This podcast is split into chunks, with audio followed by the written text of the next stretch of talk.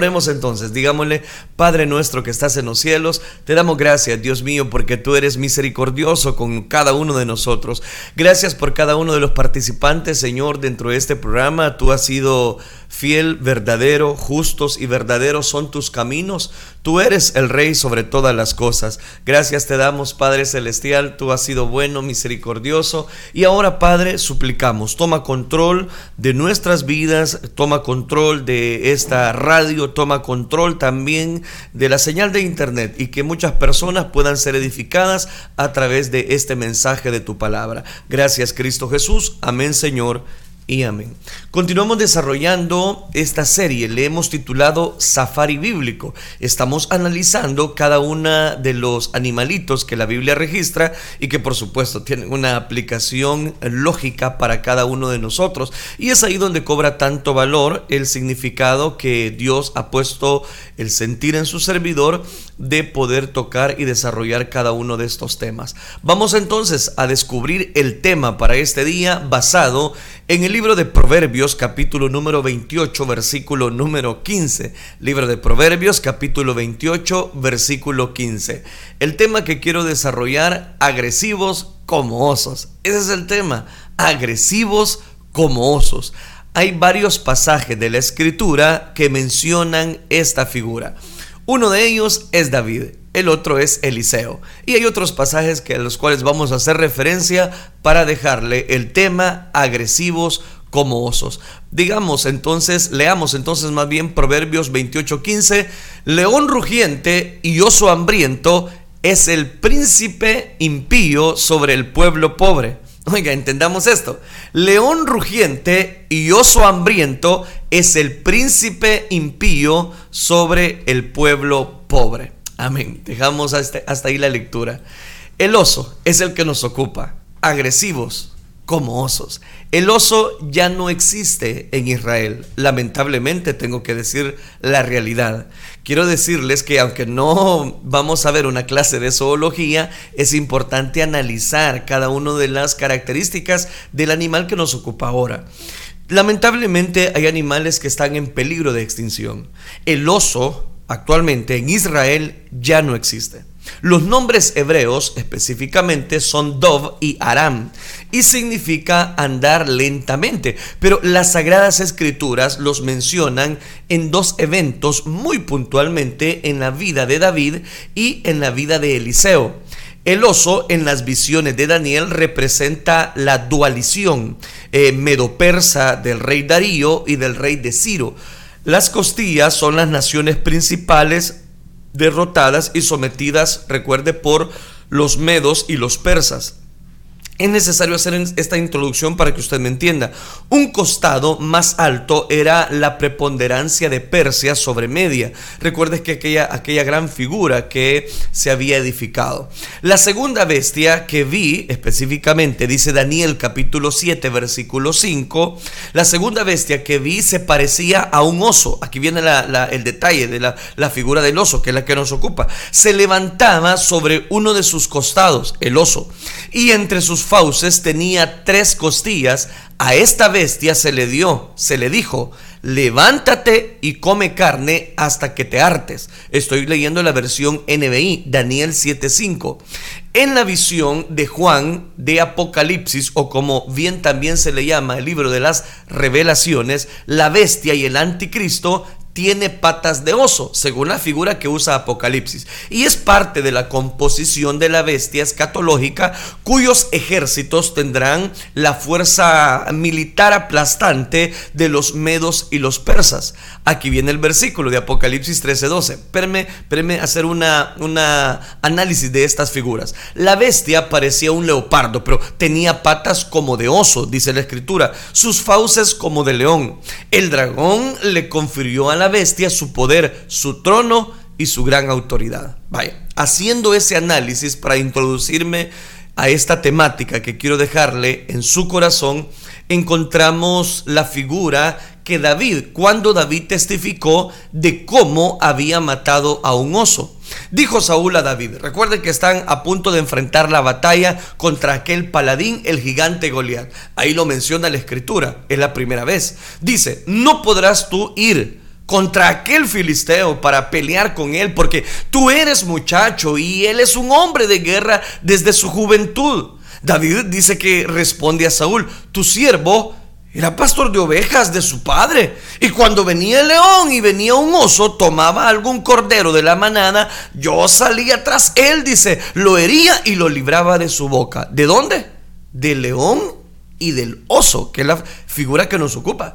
Y si se levantaba contra mí, yo le echaba mano de la quijada y lo hería y lo matase.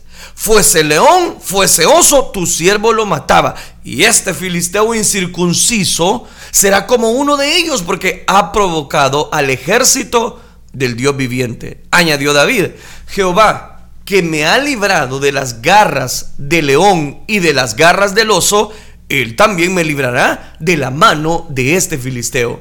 Y dijo Saúl a David, el rey en turno, ve, y que Jehová esté contigo. El rey Saúl subestimó al joven pastor David, lo llamó muchacho, no lo vio como un hombre, un hombre, perdón, de guerra, no lo vio con la capacidad dotada para poder vencer a aquel paladín, un hombre que no podía enfrentar a ningún filisteo llamado Goliat muchos ungidos antes de estar en la Palestina, voy a decirlo de esta manera, publicada, tienen que luchar contra sí mismos. Hay en este momento gigantes que el ser humano tiene que enfrentar. Hay muchos detractores precisamente que tenemos que enfrentar. Más allá de que el enemigo se presenta como un león rugiente buscando a quien devorar, uno tiene que enfrentarse a sí mismo, vencer vencer la incapacidad que muchas veces la persona promedio tiene al ver la situación caótica, conflictiva o el problema, la mala decisión que tomó, resulta que hay personas que no se perdonan a sí mismos. El joven pastor sacó su resumen, sacó su currículum vital. ¿Y cuál era el currículum? La hoja de vida. Hoy ya no se dice currículum, se dice hoja de vida. La hoja de vida de David, su portafolio de experiencias, ¿qué decía? Él lo testificó. Si es un los, si es un oso es un león, tu siervo le va a ganar. Si un cordero se iba detrás, él lo hería y lo libraba de la boca. Y se levantaba, y se le, si se le quería levantar contra él, pues yo le echaba la mano en la quijada, lo hería y lo mataba, dijo David. En el campo, Jehová, Dios Todopoderoso, sin David saberlo, lo había entrenado con un león y con un oso. Sin David, oiga cómo lo estoy explicando, sin David saber que se iba a enfrentar a este gigante, Dios lo preparó en la universidad de la práctica a David, para que un día, siendo jovencito, estuviese listo para matar a este gigante. Ahí es donde cobra tanto valor la enseñanza que quiero dejarle, creyente, líder, cristiano, cristiana. Esa prueba que estás atravesando es un campo de entrenamiento.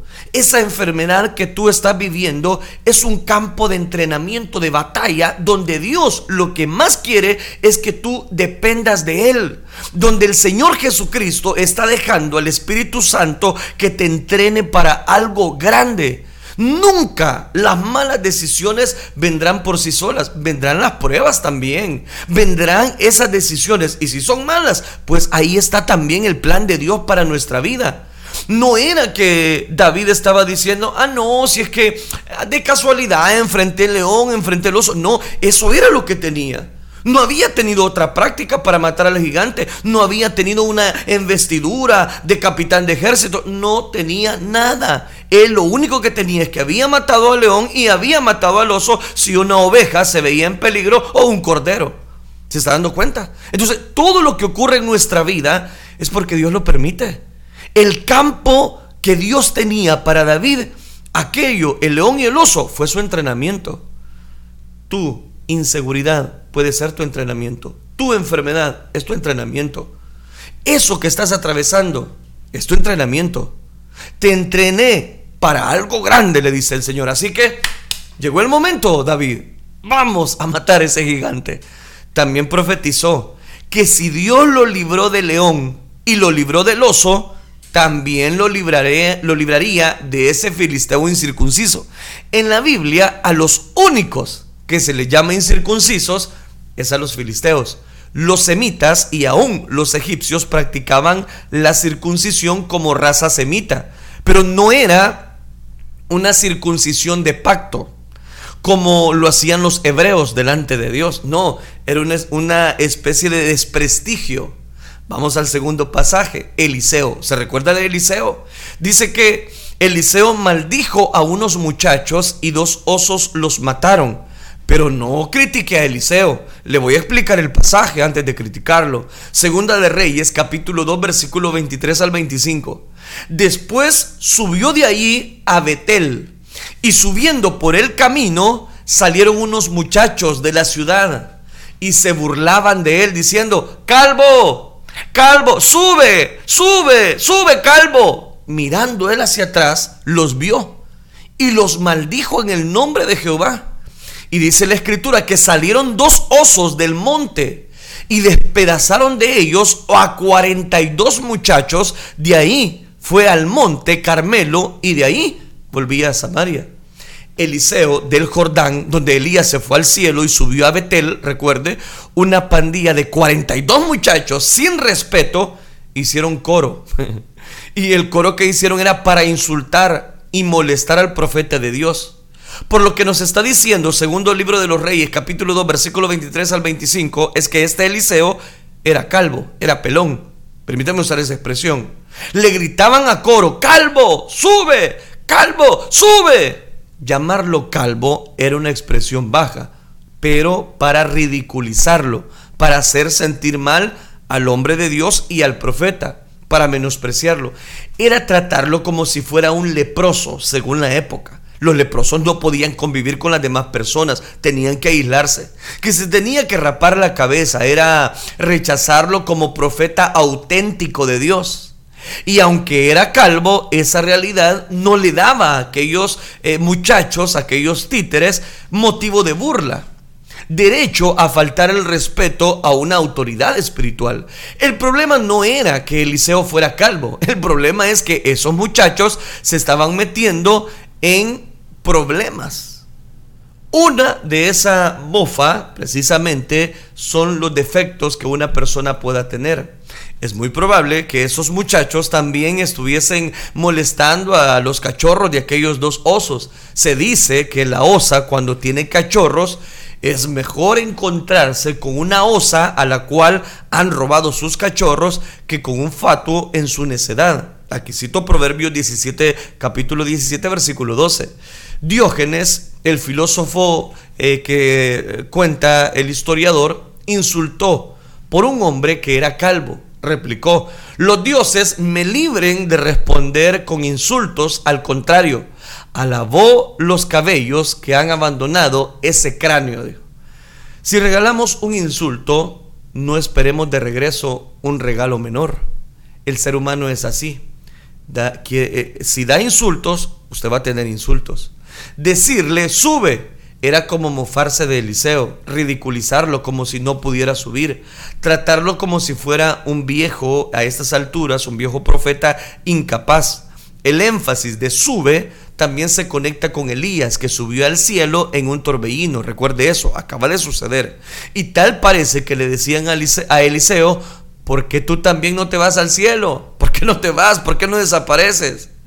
Aconteció que ellos estaban hablando y he aquí, un carro de fuego con caballos de fuego apartó a los dos y Elías subió al cielo en un torbellino. Segunda de Reyes, capítulo 2, versículo 11.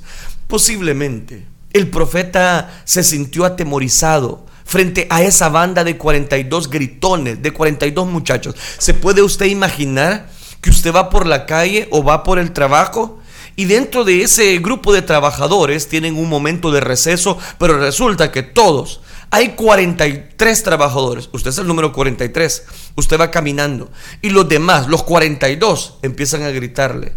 Y empiezan a mofarse, empiezan a insultarle, empiezan a tratar de denigrar su figura. ¿Se puede usted imaginar cómo usted se va a sentir? Empiezan a ridiculizar a Eliseo, tratando como que si fuera una persona incapaz y dice la escritura también que posiblemente el profeta se sintió atemorizado frente a esa banda de 42 gritones y mofadores que le perseguían. Pero aquí viene lo que quiero contarle. Eliseo continuó y al mirar para atrás los veía detrás de él y eso hizo que hablara mal contra ellos y los maldijo. Bajo la ley se podía maldecir. Cerca del monte por donde estaban ellos salieron dos osos, dice la escritura, y despedazaron a esos 42 muchachos. Y el que se siga, eh, precisamente, el que se, el que se diga, eh, aquellos muchachos que estaban gritando, aquellos osos tomaron toda la artimaña. Aquí viene el, el detalle. El Dios que ayudó a David contra aquel león, contra aquel oso, es el mismo Dios que envió los osos para proteger a Eliseo. Este pasaje nos enseña una gran realidad.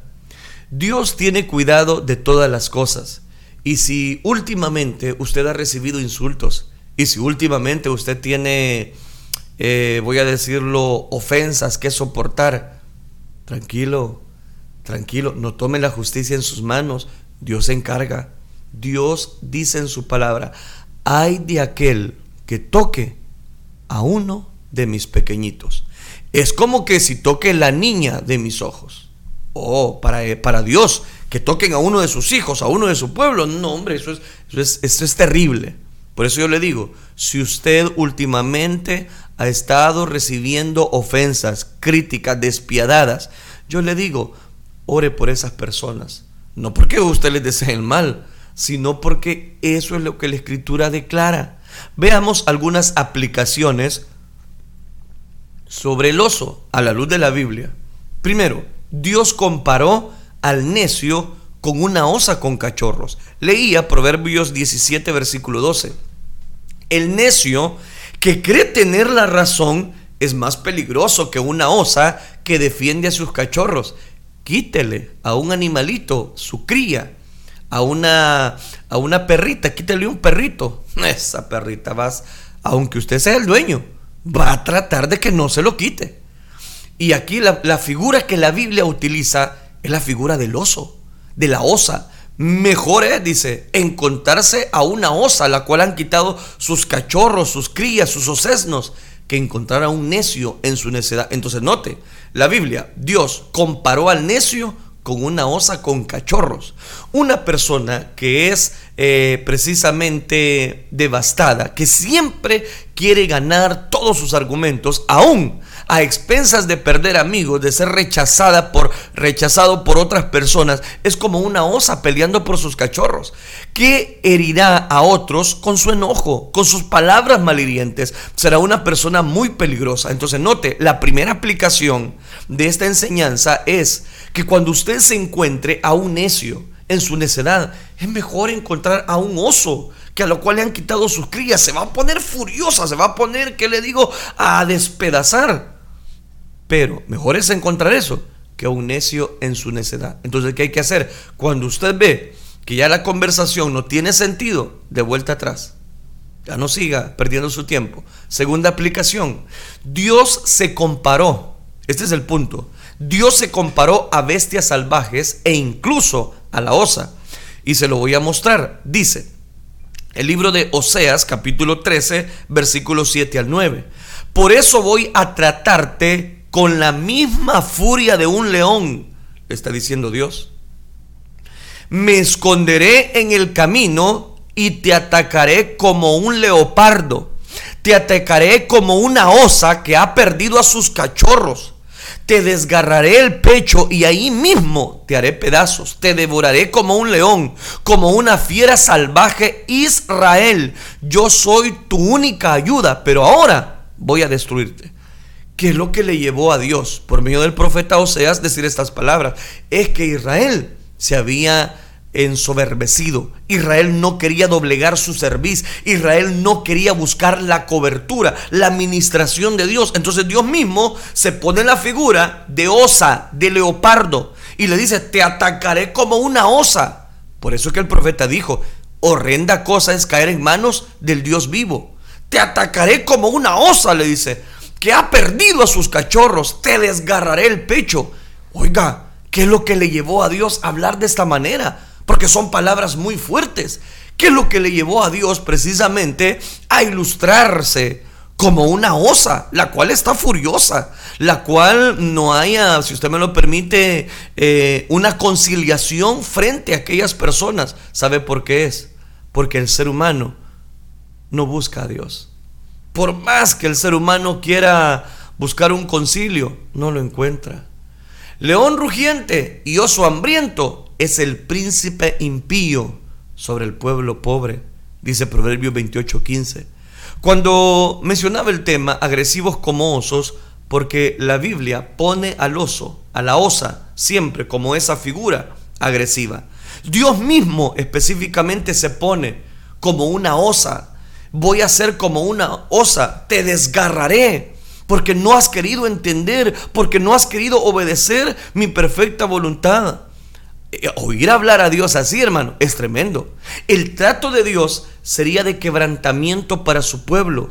Los tenía que despedazar, los tenía que volver a formar para que entendiera Israel que su única ayuda era Dios. Quiero decirle, tu única ayuda es Dios. Es lindo ver las figuras que te mostraba de David y de Eliseo de David, que Dios lo protegía, era su carta de vida. Si era necesario enfrentar leones y osos, pues él lo hacía. Y esa fue la preparación de David.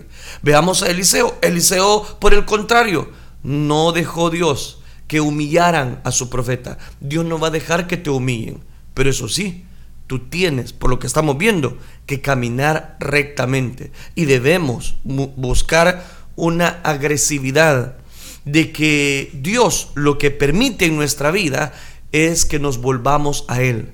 Los tenía que despedazar. Esa es la figura que está mostrando acá en Oseas. Que Dios tenía que tener un trato con ellos. Si Dios quiere protegerte, Dios quiere guardarte, Dios quiere darte vida y vida en abundancia. Pero tú tienes que obedecer la voz de Dios. La tercera figura de aplicación es que Dios comparó el día de su llegada para su pueblo con un oso. Se lo voy a, se lo voy a comprobar. Dice Amós capítulo 5 versículo 19. Es un libro que no es muy conocido, pero ahí está en su Biblia, en el Antiguo Testamento. Libro del profeta Amós capítulo 5 versículo 19. Aquí Dios comparó el día de su llegada para su pueblo con un oso. Ese día sabrán, dice el Señor, lo que sienten los que huyen del león y se encuentran con un oso. Ese día sabrán lo que sienten los que entran en su casa y los muerde una serpiente al apoyarse en su pared.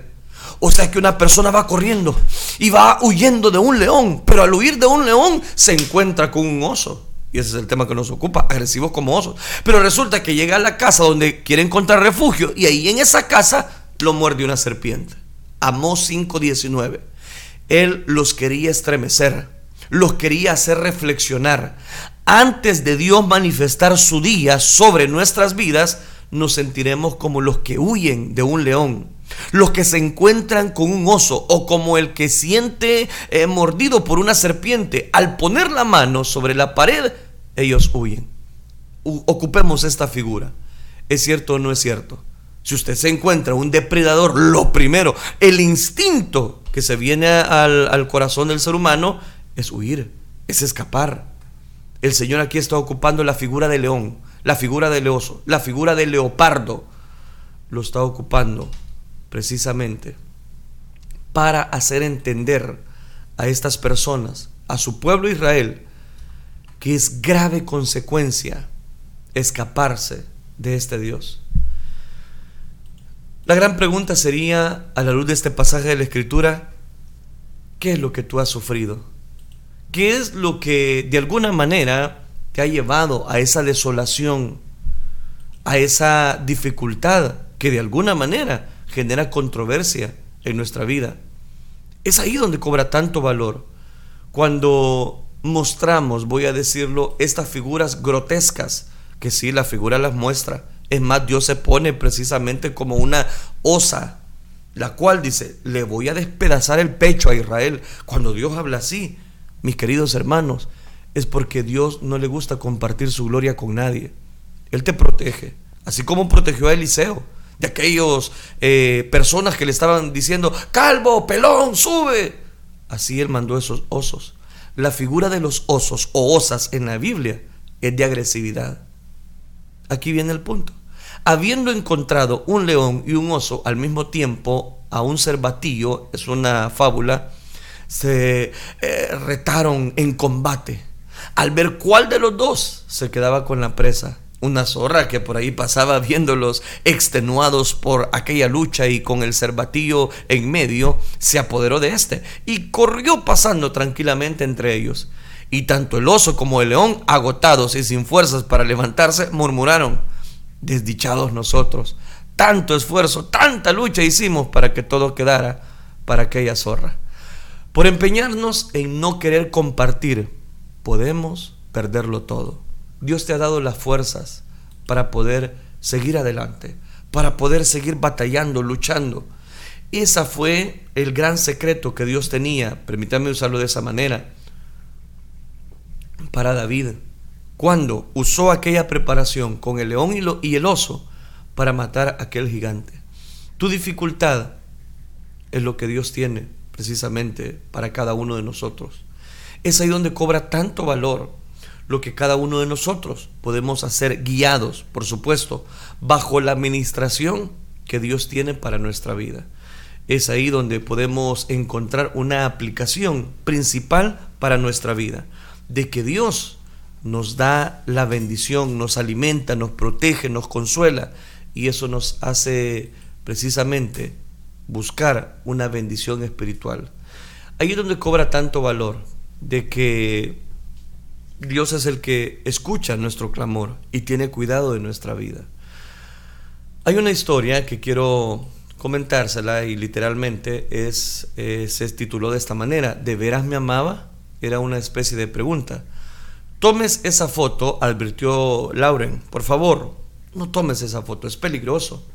Lauren, un joven australiano, conocía esa reserva y conocía la ferocidad de las fieras pero son leones mansos y además está permitido tomarse fotos, le contestó la muchacha despreocupada. La joven Judith, también australiana, era amiga de Lawrence. Se habían conocido en Australia y habían, había cierto interés, más que de amigos entre ellos. Los dos habían ido eh, como turistas a la reserva de la Masilla que se encuentra en, en Australia. La joven preparó su cámara e iba acercándose a una de las fieras cuando de repente los leones se abalanzaron sobre ella. Todo ocurrió en un instante. Lawrence, que vio todo este desdichado vehículo, saltó en medio, eh, importuno, voy a decirlo, su cuerpo sobre ella y sobre aquellos leones. La pareja de felinos hizo presa de él también, matándolo en el mismo momento. Judith, aterrorizada, logró ponerse a salvo a pesar de esta herida, la persona que iba a tomar precisamente la foto. Esa tarde, de vuelta al campamento, Judith dijo, Él puso su vida por la mía. Nunca me dijo claramente que me amaba. Ahora, sí sé que de veras, Él me amaba. Hay, hay una reflexión, y es la que quiero aplicar. No hay como una tragedia para revelar quiénes son nuestros verdaderos amigos.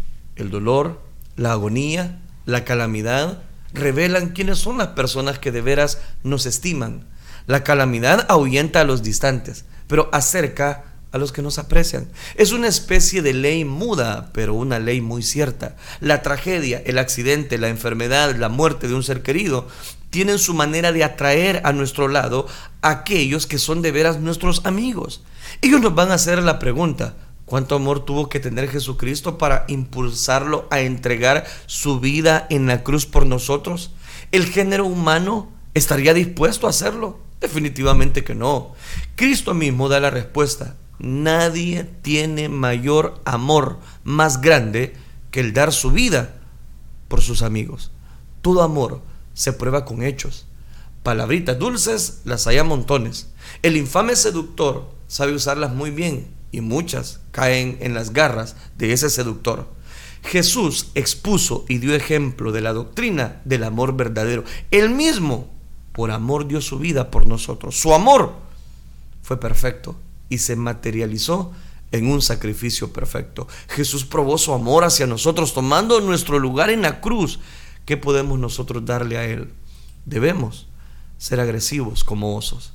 Si viene a nuestra vida una preparación como hubo en David, pues preparémonos. Si vienen detractores a hacernos sentir mal, no les deseemos el mal, pero sí pongamos su vida en las manos de Dios. Hay de aquellos que toquen a los escogidos de Dios. Es como si toquen la niña de sus ojos. Que esta reflexión en esta mañana nos lleve precisamente a cada uno de nosotros a poner nuestras vidas, aunque estemos enfrentando situaciones adversas, que esa preparación que Dios ha estado usando nos ayude a ver el blanco perfecto que es Cristo Jesús. Oremos al Señor. Oremos, Padre nuestro que estás en los cielos. Señor, te damos gracias porque tú eres misericordioso con nosotros. Gracias por darnos el alimento espiritual. Gracias por darnos, Señor, este tema. Gracias por permitirnos compartir esta verdad a través del Internet, a través de Radio Restauración, a través de los medios que están utilizando para poder ver, Señor, esta transmisión. No dudamos que tu poder se perfecciona en cada uno de nosotros. Gracias por cada vida que está presente, Señor, disfrutando de esta hermosa audición que estamos desarrollando. Dios mío, a los que han de escuchar la grabación, también bendíceles, llénales de tu presencia y guárdales, te lo ruego. Gracias Cristo Jesús, gracias Dios. Amén Señor y amén.